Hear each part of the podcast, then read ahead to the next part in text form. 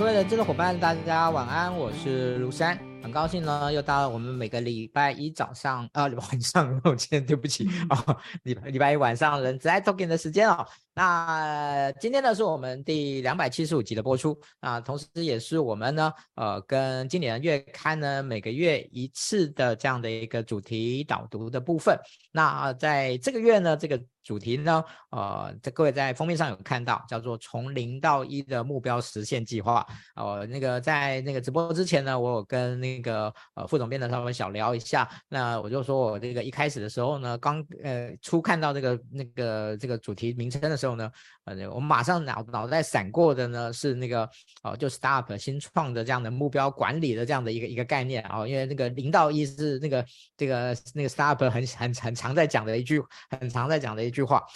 等到我自己呢，哎，看了小字，开始翻阅了以后，我才发现到，嗯，我搞错了啊、哦。呃，其实今天的这个主题呢，是在，嗯，如果各位对于职涯辅导、职涯发展，不管你是本身关心你自己的职涯，还是你自己身为一个职涯辅导的工作者，呃，这个主题。哦，我们其实作为职涯工作的的这个呃的相关的伙的伙伴哈，因为我自己本身也是在在也蛮常做这件事情的，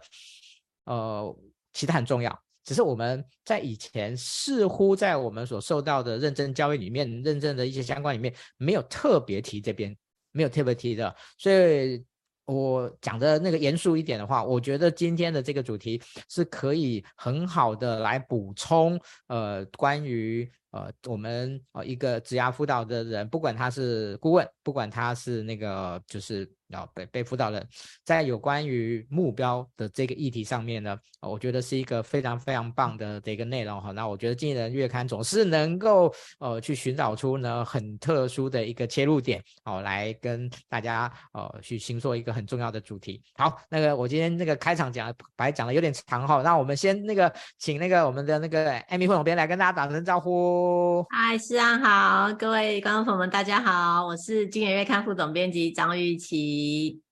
嗯，好，那个那个副总编其实陪伴我们越来越久了哈，那个那个算算，那呃，快两年了，快两年，快两年了，对对啊。那个这些都已经快要月底了哦，那个那个要年底了，哦，那个那个那个到明年初就就就满两年了。OK，好，那呃先跟大家说明一下哈，就是一样哈，那个经理人月刊呢，呃，就是如果你今天帮我们分享，那我们在那个今天最后我们就会抽出呃两位呢，呃赠送你我们今年月刊的这个当月的这一份这一份月刊。好，那那个记得在下面写上已分享。哦，那我还是那句话哈，我们下面有那个购那个。订购的连接哈，那个那个抽奖只是一个一个心意哈，那个好的那个杂志，好的书需要大家的支持哦，需要大家的的一个支持。好，那我们就赶快来进入我们今天的一个主题了哈。那其实我我如果印象没有没有搞，我如果没有搞错的话，其实经理人月刊谈职涯的，作为把把职涯的相关的议题作为月主题。并不多哎、欸，其实是真的没有那么多，特别近几年来是更就是也比较少处理的。对，所以还是那个第一个问题，就是嗯，就是那那个为什么会做？而且这个主题我看了一下，您是主您您是主要的编辑者嘛，对不对？对对，其实真的很难得哦，我我这次就是自己下来做那个主题，所以呃算是。就睽违已久的担任专辑的制作人，已经就是在编辑台编稿很久了，很少自己到前面来做这样子。OK，所以为什么会想要做这个主题啊？其实一开始的时候，是因为我们读了我我那时候就是因缘际会读了一本书，叫做《达标》。那它其实是一个呃目标心理学的著作，它比较像是在讲说，其实目标本身就是一个激励的工具。那你你如果有目标，入目标本身是可以带着你指引你的方向，而且它也可以给你这个行动力。所以呃，当时读完这本书之后，会觉得。哦，那我们其实其实可以来好好讲一讲目目标这件事情哦，就是如何设定目标，目标怎么样给你动力，你怎么样保持你的就是持续下去到你达完成目标为止。那刚好另外一方面是，呃，最近其实世安一定也知道，我们在这个职场上有弥漫着一股安静离职的讨论。躺在中国叫做躺平主义嘛。那其实这个主这一个主张跟我们想讲的恰好是相反的事情，所以让我觉得哦，其实这搞不好是一个蛮好的时机，在这个大家都在讨论说我们又安静离职就好了的这个。这个现有这个现象，然后大家在讨论怎么处理，或是它代表了什么事情，它的文化意义的时候，也许我们做这个主题是可以跟这个社会的趋势有一点交对谈啦，就是算是对于这个社会的现象的一个讨论。我觉得是跟这个社会现象一个对话。然后恰好而且又现在不是年底嘛，通常我们就是在年底跟年初的这个时候。对于目标的设定是最有感觉的，大概到了这个时候，年底可能人资也开始，主管也开始要做绩效考核啦，开始要做预算啦，开始要想明年的计划，明年的目标是什么啦。所以我自己也觉得这个时候是大家都会想去回顾，哎，我过去这一年来大概完成了什么事情，然后去思考说明年接下来的一年我要做什么事情。这个不管是小的目标或是大的职涯的目标，可能都是在现在这个都是一个 timing 啦，所以就蛮想要做这样的题目。是，OK，谢谢啊、呃，那个艾米副总编哦。好，那嗯。其实今天那个，因为这个题目我那个其实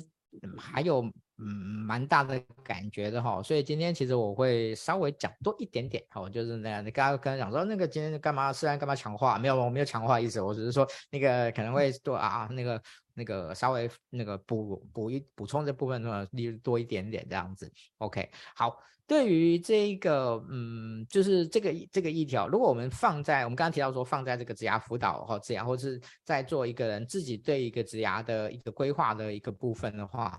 其实目标一定是最合，一定是需要的，好，一定还一定是要要要去做的。那但是怎么去做这件事情？哦，其实呃，应该说，其实从小没有，大概不太会有，不太有一门课教就会教你叫做怎么做怎么做目标设定啦。哦，这是一个一个，这是大概很，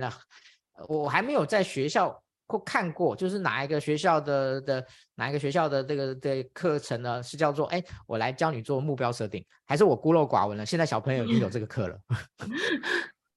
感觉应该很难呢。嗯，所以好，那对于每一个人来说，我觉得从某种程度而言，就是。呃，每一个人都有一门一定要修的课，这一堂课就叫做个人的目标管理。不管你是在工作上，不管你是在职涯上，哦，甚至可能没 maybe 就是健身或者是其他的各个部各部各个部分，对，OK，好。所以呢，我想在呃这个其实这一次的这个月刊里面，其实呃其实你们呃把它其实把它拆解的还蛮细的，哦，就是真的就是。以前我们谈目标管理这件事情的时候，呃，就是呃，可能大家就会开始哦，说那我们应该怎么怎么怎么就做，就是那个才就是就是不会太去去呃涵盖太多的层面，但是呢，这一次。呃，那个月刊里面呢，这次因为作为主题哦，所以那个非常的丰富哦，然后把它也，然后也融合了好几本呢，我觉得很棒的书。除了您刚才提到那本以外呢，哦，我那我我也跟大家介绍一本在二零一五年有复刻版的哦，就是《主力最小之路》哦，因为小周末有有有开过这本根本这门干这个这个读书会，所以我。看到这本书的时候，我在这个月刊里面呢，我觉得非常的让我惊喜哦，我觉得嗯 哇，有读这本书 有中到诗安的心就对了。对对对对对对对，OK，好，那那个我我想我们还是那个教宝来了哈，所以说诶，先来请教一下那个诶那个副总编哦，就是对于目标，就是寻找什么，寻找目标啊，这个锚定这件事情哦。嗯，其实我想对很多人是挺困扰。好，其实我为什么有时候需要找职业辅导的人？他他其实蛮蛮大程度上是在协助被个辅导的个案来锚定，来来来确认某一种的目标。好，所以呃，在这个部分啊，我想我们今天就从这边切入，然后来请教一下副总编，就是要先谈寻找目标的部分吗？嗯，是。哦，好啊，因为刚才其实呃，世安讲了那个最小阻力之路，所以我本来想说，呃，我在这里再补充一点点那个最小阻力之路的部分哦，就是它其实里面有个比喻，我觉得是，嗯，世安应该也是很喜欢，我自己也很喜欢，所以也把它放在这一期的杂志里面。他在讲到说，这个人生的张力就很像是。呃，前面你就想象说，呃，你的现状是一个点，然后你的目标是一个你的愿景，或是你想要创造的这个结果是另外一个点，那这两个点就会形成一股张力。如果你的现状跟你的目标，跟你的愿景两个人距离很远的话，你就会有形成一股张力嘛。那这股张力就会驱使你朝着这个目标前进，这个目标跟愿景之间的落差就形成这个张力。那在你慢慢的朝着目标前进的时候，这股张力就会变大或变小。如果呢，你越来越靠近这个目标了，那你可能这个落差你就会越来越小，你就会受到这个鼓舞。可是如果你怎么样前进，你都距离这个目标越来越远。那你可能会觉得很气馁，所以这就是一个它里面比喻，就是人生的结构性张力。好，可是呢，这个张力久了，你一定会想要舒缓这个张力嘛？所以舒缓这个张力的方式，就是朝着这任任两点中的一点前进。也就是说，如果你实现了你的目标，你就朝着这个目标去了，那你就实现想要的成果，你的张力会趋缓。或者呢，你就接受现状，接受我不会改变了，那这是接受现状，它的张力也趋缓了。所以像我们刚刚在前面谈说，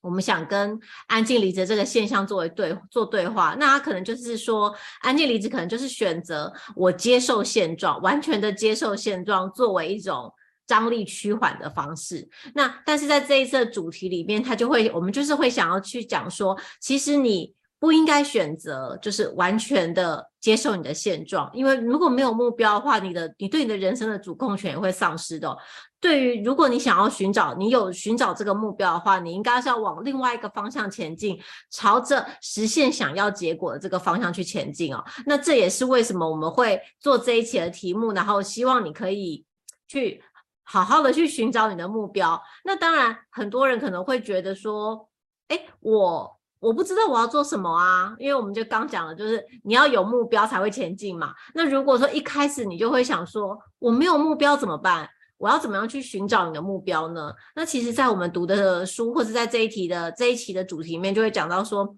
其实有非常多的人都会觉得，哎，我没有目标，但很有可能并不是你真的没有目标，而是你很少去思考这个问题，你很少去思考我到底想要什么。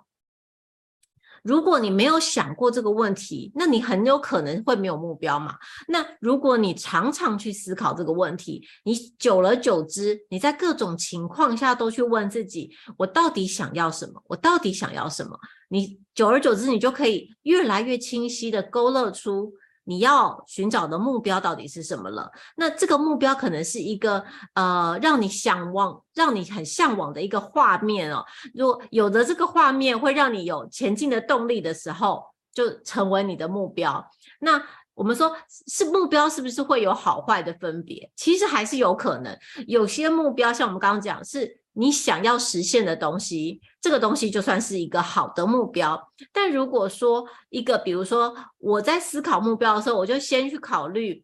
我要怎么样去完成这个目标，或是这个目标可不可能达成。如果我优先去考虑这两件事情的话，那我的目标一定会被局限在我知道怎么做，或者是我一定做得到的事情上面。那你的目标可能一开始就有局限了。接下来，如果呢，你的目标是，呃，我不想要什么的这一种目标，就是一种趋避型的目标，或是因为恐惧而目标，我很害怕变成一种样子，所以我为了尽力的避开这种样子，所以我要去选择的另外一个做法。像这种恐惧型的目标，它虽然也能够给你很大的动力，但是它却很难持续下去哦，因为恐惧比较难成为持续的动力。要是让你很向往的部分才能，就是才比较容易构成你的动力了。那减少你的达标的阻碍，就是当你想到就是这个目标的时候，你会觉得很向往，而且你知道怎么做的时候，你的目标就越来越具体了，对不对？比如说你想要换工作。假设你的职涯目标，这这这一进来说是想要换工作，但如果我光是把职涯的目标定成我要探索职涯的机会，虽然很令人向往，但是可能没有行动方案。所以在这个向往的目标的下面，你要再加上一个行动方案。所以呢，我打算，比如说我每天要看十则的征才广告，然后付出行动。所以，当你有一个向往的画面，加上一个该做的事情的时候，你的目标就越来越具体，它会慢慢的构成这个行动的方案。那你就越来越知道该怎么做了。嗯，OK，其实这个题目呢，其实。真的是比较有挑战。那个我常开，我常开玩笑哦。其实那个很多的的这个辅导的个案哦，啊，他最常讲的一句话就叫做“我不知道我要什么，我只知道我不要什么”。哦，那有时候你又不能，有时候你因为在那个现场，你又不是可能不一定有那么跟他那么熟悉，有些话也不能说的太重。然后你都。都没有脑袋都没有好好思考过吗？那个哦，那个也不可能这样讲哦，所以我们还是必须要呃，像刚才呃那个那个副总编一样啊、必须要抽丝剥茧，然后来来来来这样子跟他一起呢，呃，走过那个那种就是脑筋推理的过程。OK，好，谢谢副总编。那接下来我觉得。呃，顺着这样的理路啊，哈，那在呃这一次的月刊里面就是提到说，呃，其实目标呃设定好以后呢，哦，其实在这个怎么样去完成的过程中呢，其实就有很多的一些变因变数的一个存在。好，那其中一个就是怎么样让怎么样去创造一各种不同的的诱因来让达成目标这件事情呢？呃，能够更符合人性，能够更符合一种人的一种内在的动机，然后更符合人的一种叫那种嗯追求这种愉悦的这样的一种可能性。好，所以嗯，在这边你有提到哪些诱因是可以来强调来来强调的跟说明的吗？是，就是其实我们都知道，比如说我们刚刚已经讲过啊，有一个有一个目标在前面，你很想去完成，但是其实是不是大家都有这个经验哦？就是在完成的过程当中会，呃，不见得会每一次都那么有动力，对不对？就是啊，我我打算我要完成一个什么样的事情，但在中间可能常常会有今天比较没有动力的时候，那其实诱因就是在这个时候发生的，就如果你能够。帮你想做的事情变得很好玩，比如说，那就是他你本身就会期待要去做。在我们一个呃，我们在读的目标心理学的书就有讲到，如果我去比较什么样的目标比较容易被完成，大家可能会觉得是哦，你觉得很重要的目标比较容易被完成，但其实不是，是你很想去做，你很期待要做的事情最容易被完成。就比如说，你想要有运动的习惯，那。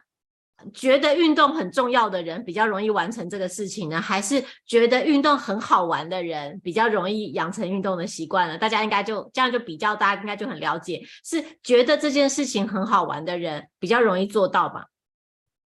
所以，当你有一个目标的时候，你要想的第一件事情就是，我有没有可能把我要做的事情变好玩？那变好玩有一个方式叫做游戏化，就是让它变得很像游戏一样。那比方说，就是增加奖励机制啊，跟别人竞争啊。或是有排行啊，像这些基本的游戏化的特色加到你该做的事情里面，你可以跟自己竞争，你也可以有排行，你也可以给自己设定小小的里程碑，都会让你觉得做起来比较好玩哦。那其他的诱因可能就包含。不确定的诱因，就像我们平常讲的，呃，在组织里面会给业绩奖金，它是不一定可以达到拿到的。有达成，他有拿到这种不确定的诱因，也可以给你奖励，或者是要跟你的目标很适合的诱因，呃，比如说我是想要做一个，假设我是想要减肥，那我我每减一公斤就呃犒赏我自己去吃大餐。这可能就不是一个好的诱因嘛，这个诱因跟你的目标是相违背的，所以你要寻找一个适合你的诱因啊。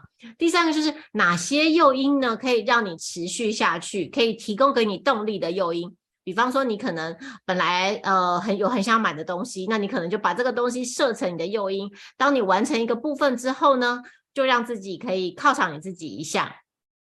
但这里也要提醒的是，太多的诱因也可能会稀释你达标的动力。就是你去，你必须要达到一个诱因跟你的目标的一个适当的比例。如果说太多的诱因的话，会让你迷失掉，说我现在到底是为了诱因而做，还是为了目标而做？就你可能会觉得，呃，有点不，有点迷迷惘的时候，可能这个诱因就没有那么适合。那还有一种是惩罚性的诱因，但是它是带着幽默感的，就是假如我没做到的话，我就要接受什么样的惩罚。像在这个书里面，可能就会提到说，呃，他就说，请你现在先讲一个，呃，你很不喜欢的组织。它里面举的例子是像是全美枪支协会啊。假如你是一个反对枪支的人，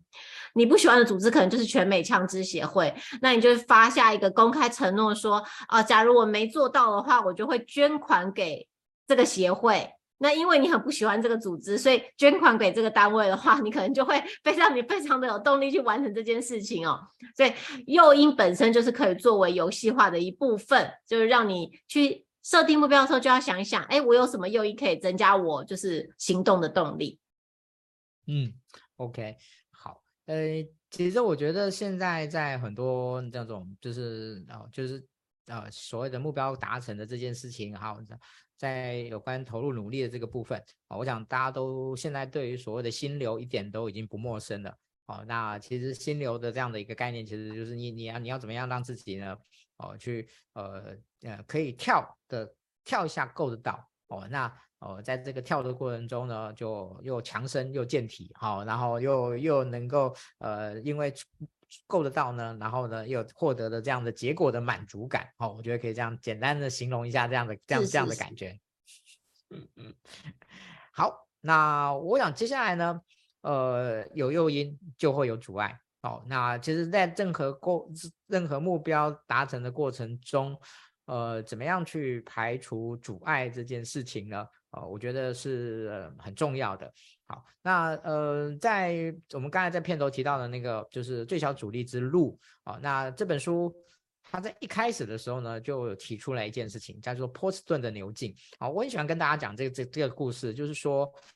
呃，如果因为我自己没去过波士顿了哈，那呃，据说波士顿的的路呢，为什么叫牛径？因为呃，它是一个相对矮的矮山丘，那他们的所有的搬运的交通工具呢，都是用牛。那牛背得很重的东西，它要爬坡哦，所以呢，牛呢自己呢就会很巧妙的去寻求那个，它有往上走，可是那个走的角度呢是它可以承受的，让它不会过度的负重，然后然后它也就是完全没有办法持续的去去行走。那呃，我我觉得在。呃，我我们在面对很多的困难的时候，其实就会有这样的一个哦，就是其实你就是攻坚吧，就是一定是上。我觉得很多的目标是往上，就是我们我们说就是说就是往上提升自己。那往上提升自己这件事情，讲句实话，讲讲往上提升，讲句话好像是很轻松的一句话，但是就跟那个牛一样，其实任何的角度的这个提升，其实都对都是对人的一个挑战啦。哦，只是我们平常讲话讲的很很轻松，我们要挑战，我们要我要向上提升，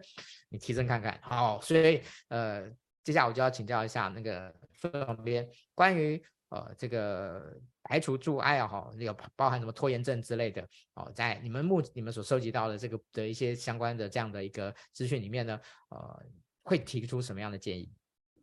嗯、在达标的过程，不管你的目标是什么，那在心理学上它有一个解释，就是说通常会有首因跟近因效应，就是一开始在起点的时候你会特别卖力，然后在你快要达到在终点的时候你也会特别卖力，但是在中间的时候，因为中间比较隐私，大家可能比较没有注意到，你自己也比较没有注意到，所以你的中间的时候你的动力会比较弱。你的专注力也会比较下降，所以你可能会觉得啊，好累好累，很想休息呀、这就很像跑马拉松，刚开始的时候很就是体力很好，然后也很有冲劲，然后最后说，因为你已经看到终点线了，所以你也会很有冲劲。但是在中间的时候，你会觉得啊，还要多久才到啊？就是感觉很累啊。在植牙的过程当中，其实也是这样哦。那在这个时候，你的动力下降的时候，各式各样的阻碍就会出现了。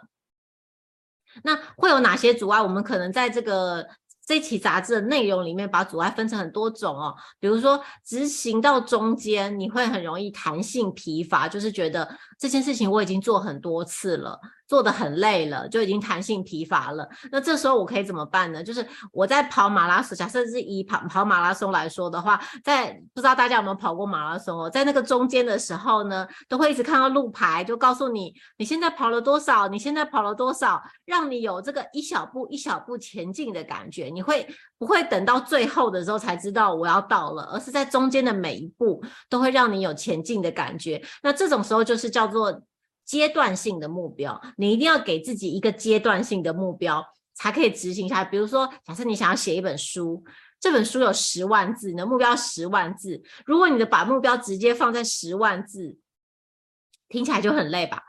所以你一定要告诉自己说，我的阶段性目标就是，呃，一万字，每一万字设定一个目标。那每做到一万字的时候，我就要告诉你，哎，我已经达成喽，我已经又达成喽。然后你做到一半的时候就回顾，啊，我已经写了五万字，我真的写了好多哦，就给你自己可以完成下去的动力哦。那另外一种目标是说，如果我设定好我，呃，比如说我每个礼拜要做什么事情一次好了。那如果有发生了任何一个意外，让你刚好没有办法去做这件事情的时候，如果你的呃你的目标是没有弹性的，那你就很有可能会在这个时候觉得放弃。哎呀，因为我都没有完成了，我干脆全部都放掉算了。这种是如果太僵化、太固定的行为模式的话，它有可能其实反而好处是让你觉得哦，我会固定的去做这件事，但是坏处是一旦它被打断之后，你可能就会完全放弃、舍弃掉这个目标。所以他会建议你，其实我们现在像我们现在工作都很忙。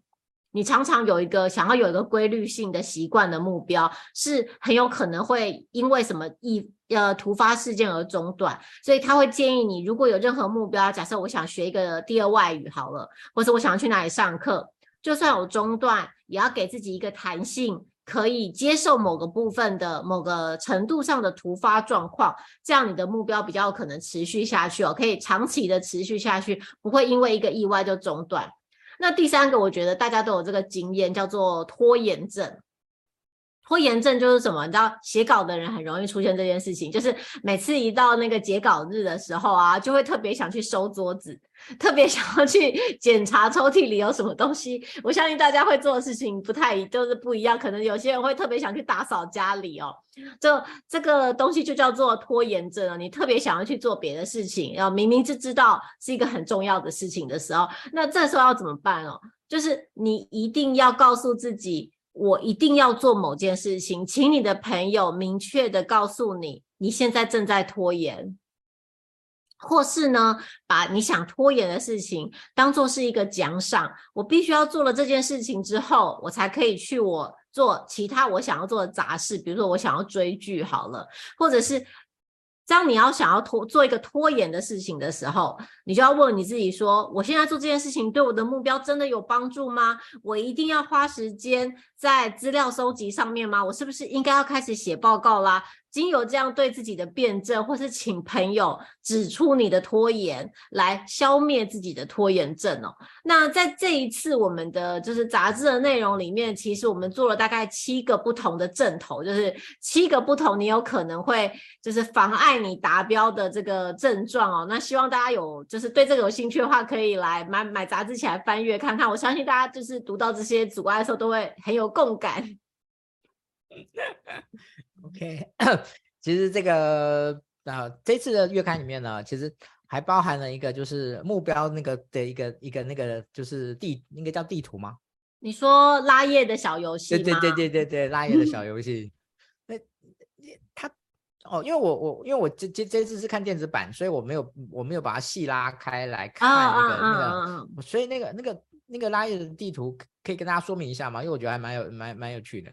啊，因为我们在设计上的概念是，呃，目标就很像是你跟你的目标中间有个距离嘛，比较像这样，所以我们就是用一个地图的想法是，假设你到你的目标是就像一个地图一样，那你会用最近的路到达，还是你会用最远的路到达？这个比较像是我们游戏设计的概念啦。那所以在中间我们就会设计很多小小的关卡，那这些关卡你如果选对了，就可以用最近的步数、最少的步数达标嘛。但如果你选到比较远路的话，你就会接你的你的步数就会增加了，你就会发现你自己一直在绕远路，然后最后的这个结果，虽然你还是可以达到目的地，但你就可以想想看，你到底要花多少步才会到达呢？这就完全就是为了我们这个主题而设计的小游戏，我自己是觉得蛮好玩的啦，同事也都觉得还不错，所以蛮希望就是大家可以有有空可以来玩玩看。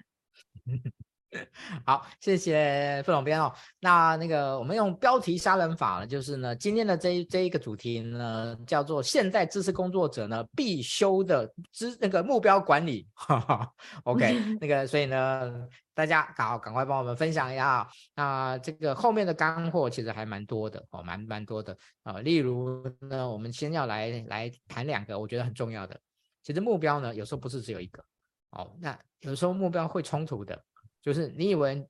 你定了三五个目标，其实这些目标本身有可能是会冲突的。当这些目标是要冲突的时候，呃，其实有时候还蛮考验一个人的人性，还蛮考验一个人在整个呃对于我们说决策吧，自我决策的这件事情上面。哦，那所以呃怎么样去去理顺这件事情？哦，我们接下来请教一下不能变。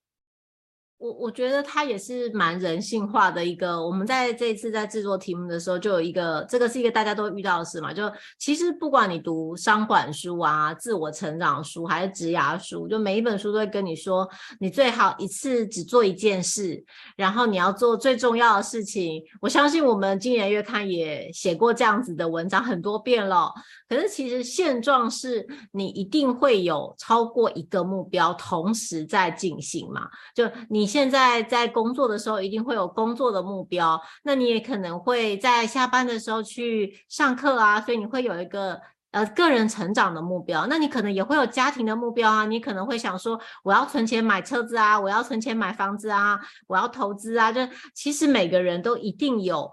啊、呃，好几个目标同时存在着，那这些目标彼此之间有什么关系？它有可能是呃互相扶持的吗？或者是它有可能是互相抵触的？举例来说，假设你有一个存钱的目标，所以呢，你就想说，呃，我要这个自己储，我要自己存钱，我要存钱，然后我想要吃的比较健康，所以我就决定我要自己带便当上下班。那带便当上下班，它就同时满足了你的两个目标。但假如你准备便当的时间很长，那你可能就会上班就会迟到，它就会妨碍你工作上面的目标哦。所以要达成目标，有一个。呃，比较务实的做法是，你首先应该要厘清这几个目标之间的关系是什么，然后呢，去放大你可以同时完成超过一个目标的方法。那最重要的概念就是，绝对不要每一个球都打，你一定要打的是有高几率成为全垒打的球哦，不是要每球都打，是帮助你达成目标的一个就是核心的这个概念啦。所以，比如说像我们刚刚讲的。你可能会首先你会做一个自己的目标达成系统，像是你可能假设我们用一个比较粗略的方法来说，这个这个观众朋友们现在也可以拿纸笔来试试看哦。假设你有一个人脉的目标，你有一个财富的目标，你有一个健康的目标，那这时候你可能就在这个大的领域里面写下你在这个领域里面的核心目标跟你的次要目标是什么。那你写下你的目标之后呢，你就想。我我要达成这些目标，我会使用什么方法来达成这个目标？所以像我们刚刚讲的，如果你想要省钱，然后你又想要运动，所以你可能就会想说，那我骑脚踏车上班好了。那骑脚踏车上班，它就是属于可以同时达成省钱跟运动这两个目标的手段。那如果你找到一个手段是可以同时达成两个目标的话，那你这两个目标就不冲突了嘛？你就可以尽量选择这种可以放大你达成率的目标。好，那像刚刚我们讲的，如果说你的目标、你的手段之间可能会有冲突，你想要准时下班，又想要这个吃得健康，所以你带便当，可是你带便当的时候都会影响到你早上上班的时间。好，这样子的时候，你的目标可能就是冲突的。如果你的目标是冲突的的时候，那你就要想，我这个手段是不是应该要另外找一个方法来选？我是不是应该另外找一个手段，不要找一个会让你的目标冲突的手段？或者说呢，如果我有两三个、三四个目标，我可能要去掉冲突的目标，因为这个去掉的意思只是现在不做而已，它可以把它留到之后再做。你首先在你现阶段这个当前这个阶段要做的事情，还是要先选择你觉得比较重要、现在应该要完成的目标，然后把你觉得可能会比较冲突的目标呢，摆到后面或是第二个阶段来做。用这个方式呢，可以让你可以减少目标之间冲突的程度，也就更有可能去达成你的目标了。嗯，好，谢谢啊，副总编。OK，那在有关于目标达成的部分哦，那呃，在这次的报道里面，最后一个叫做人际支持。好、哦，就是呃，有时候呢，就是呃，自己一个人奋斗，哦，有时候是挺那个寂寞孤单，觉得冷的。好、哦，所以呢，嗯，有人际的支持上面，能够对于怎么样能够去对于完成这件事情，一定是会有很多的帮帮助的哈，其实我自己就就像我我自己是个不爱运动的人，所以那个、常常运动这件事情就一定要有人督促我，哦，那那督促我这个那个这这个也要不会不要让我觉得 kimoji 那个督促到我 kimoji 很不好这样，啊 这个好，对对不起对不起啊，不应该不应该说那个随便在这边放肆的这样子，哦，就是。哦，我觉得一个人的这要做完成一件事情呢，应该是需要很呃这很多的支持的。好，那关于支持这件事情呢，哦，因为它有两个很关键的字叫社群，哦，所以呢，那个接下来我们就请那个嗯傅友妹来跟大家分享一下，在人际。就是像刚刚诗安讲的，就是其实你一个人做一件事情的时候，你常常你也可能会觉得啊，一个人做很孤单呐、啊，一个人做没有动力啊。所以其实你很需要的是一个人际。其实人是一个算是一个群体的生物哦，就是只要很多事情，只要有别人在看，你就会做的比较认真。在我们又再回去这个跑马拉松的例子，就因为我去年的时候跑了一场，这、就是是我人生第一次跑马拉松，跑了一个半马。然后那时候半马是二十一公里嘛，那我练习的时候可能最多只有跑到八公里，可是所有的旁边就我身边的人都跟我说，啊，你有跑八公里一定跑得完。然后我就想说，怎么可能？二十一公里离八公八公里离二十一公里还有很远呢。然后那时候我的朋友们都跟我说，因为你到那边啊，会有很多人跟你一起跑，所以在这个跟你一起跑的这个情况下，你就跑得完了。这就是一种。人际的力量哦，就是有很多的心理学实验都告诉你，都证实了说，有些事情你只要有别人在看，有人跟你一起做，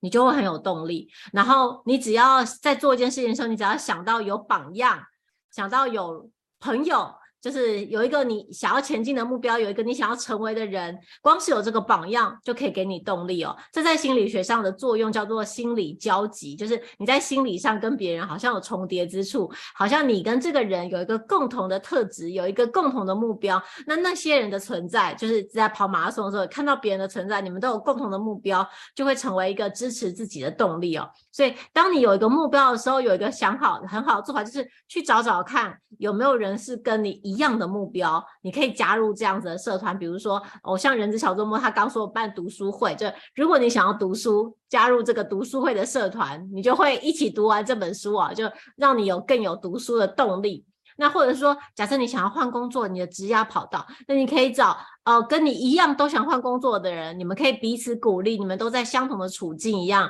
你们就形成了一个有共同目标的群体。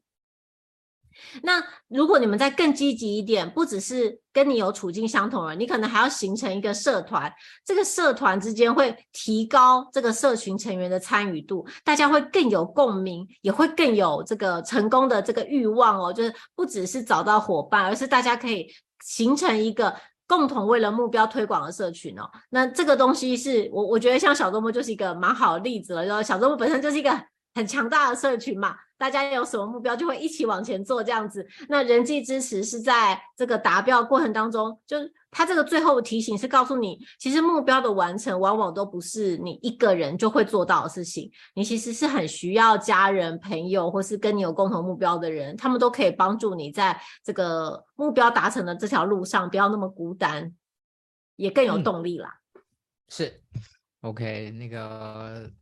好，就那大家常常常常听到一句话，就是一个人呃，一个人走得快，但是一群人走得久。哦，这样这样，这句话应该大家也常听到。嗯，好，那我们还有点时间呢。我其实我这个一直那个一直在等到最后呢，因为呃，今天呢，呃，两个这次两两呃呃有三个案例哈，但是我今天我们希望能够来分享两个案例，一个是微软啊、呃，台湾微软总经理啊、一个是我们大家呃都很熟知的李明章老师哦。那我我觉得在这次的这两位案例呢，哦，那个呃，其实我觉得那个微软总经理他其实。哦，在里面你可以看得出来，就是一个呃理工的人员，他怎么样去呃透透过所谓的相对优势跟绝对优势之间的这样的一种策略思考，让自己的目标呃设定了产生了多大的影响。好、哦，那林明章老师的部分的话呢，这个呃我真的是惊呆了这样子。哈、哦，那个就 是呃我以前觉得他特好，他是一个非常非常特别的老师，但是我今天才发现到，其实他不是一个老师，他不只是一个老师，他是一个创业家。哦，他是一个创业家。对，好，那我我刚刚只是那个那个，其实我刚才那个只是那个有点不好，不小心破梗了。好，那个，但接下来呢，我们再请那个副总编来跟大家做更详细的说明，谢谢。我先讲那个台湾微软总经理的故事，因为我们在采访的时候就有听到他讲这个故事，然后我自己也觉得这故事是蛮有趣的，因为这个呃总经理是卞志祥总经理哦，那他其实他其实是呃交大理那个资讯的资讯科学系的学生哦，他就是他以前是读交大的，然后是一个理工的，然后他就说他其实以前很喜欢写扣所以他一直认为他毕业以后就是去当工程师，就是去写扣当工程师。然后他就讲到说，但有一次他就是到大他大三的时候，老师出了一个作业给他，然后要找出这个程式中间的 bug。他就说他找了十八个小时都找不到，就非常非常疲惫、身心俱疲的情况之下，他的同学们就晃进来，然后就说你在忙什么？他就说我都找不到这个 bug 在哪。就那个同学就这样子用他电脑看看看看看看，就说哦，就在这儿，应该就在这儿吧，就很快的就把这个问题解决了。他就说他当时他一则以喜，一则以忧。那喜的就是我我我终于可以交作业了，就终于不用再继续熬夜了。但忧的就是说，如果这个我的同学以后长大毕业之后是一个我的，可能是我的竞争对手。那我们两个之间的差距好像很大，我们这 gap 好像很大，所以我我如果想要在这个行业，在工程师这个行业做到顶尖的话，好像没有办法，很难做到顶尖的程度，因为我跟顶尖的人士好像差距有一点大。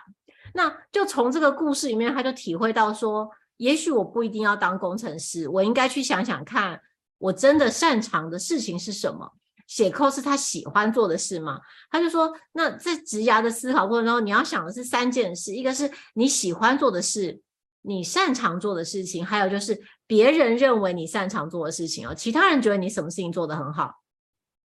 那你有这个 idea 之后，你有这个三这个想法之后，如果这三件事情是同一件事情，那你的职涯目标就会非常的明确。那以他来说，他就会认为他的相对优势其实是很明确的，就是。他自己知道他很擅长事情其实是沟通、说服。他很擅长跟别人沟通，他很擅长说服，他很很有说服力，所以他知道他可以结合他原本这个科技理工的背景，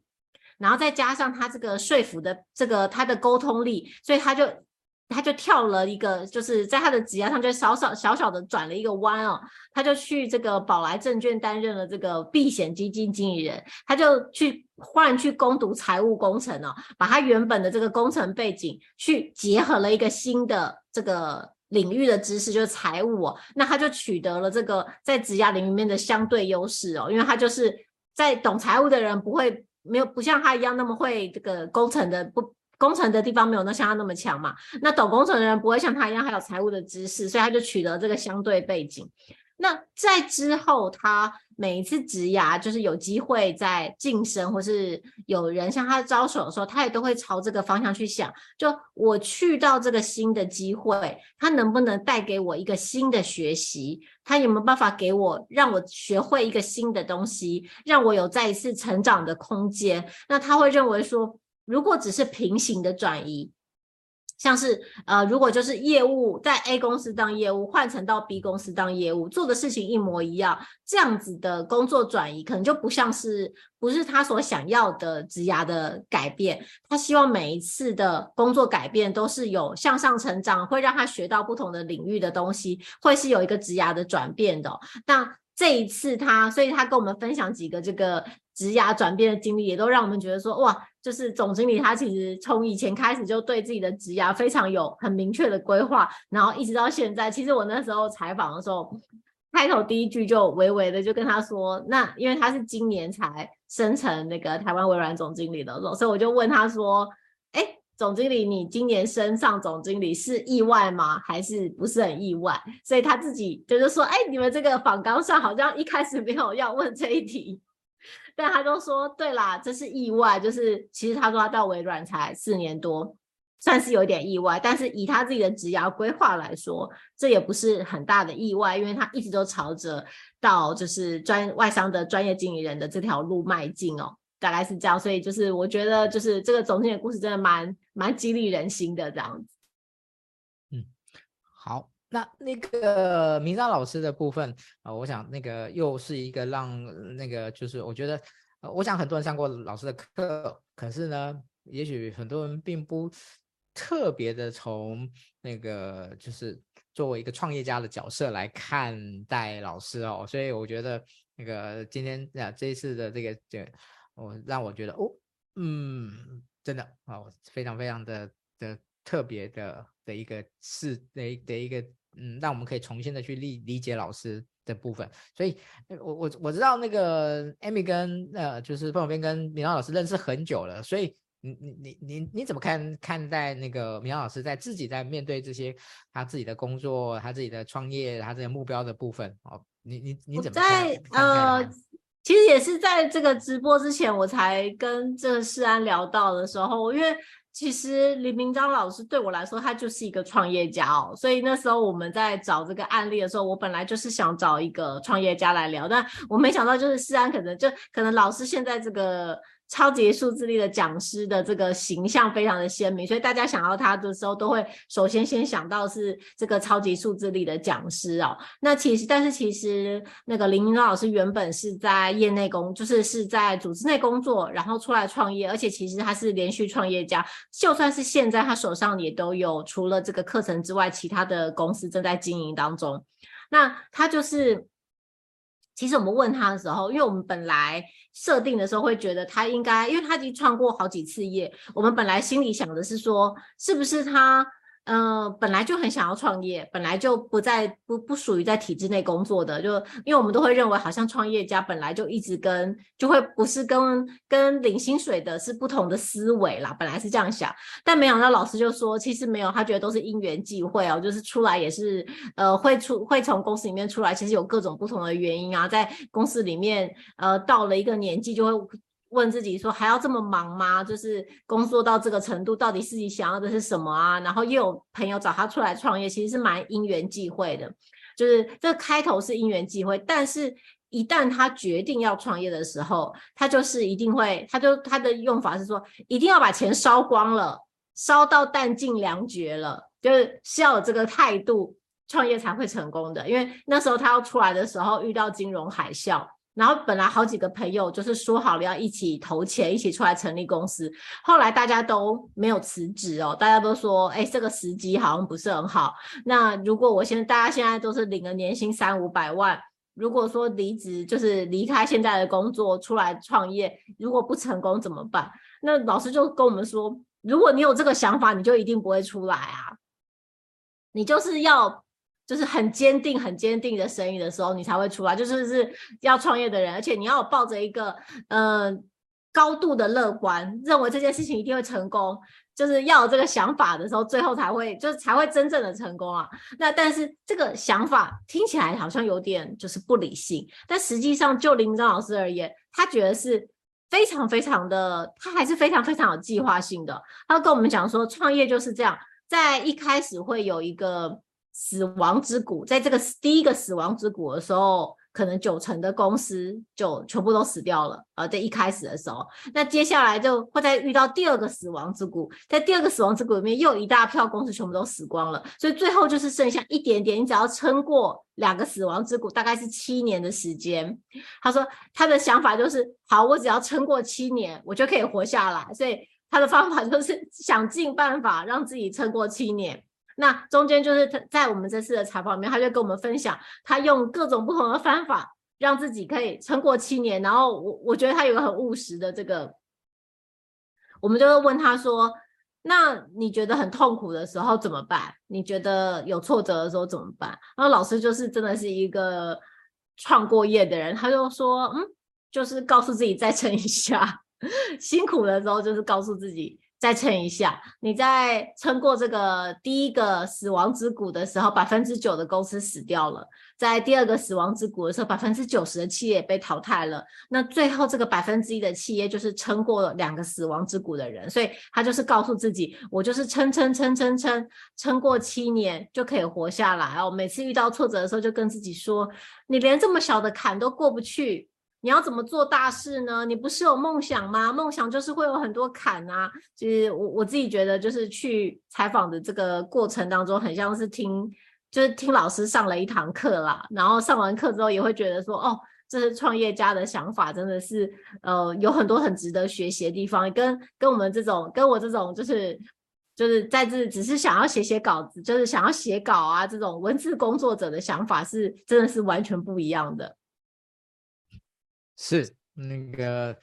我想那个，我想上过明章老师课的人，或听过老师讲话的人都应该可以感受到那个您刚才所描述的他的这样的一个一个逻辑，这样的一个一个思考。嗯，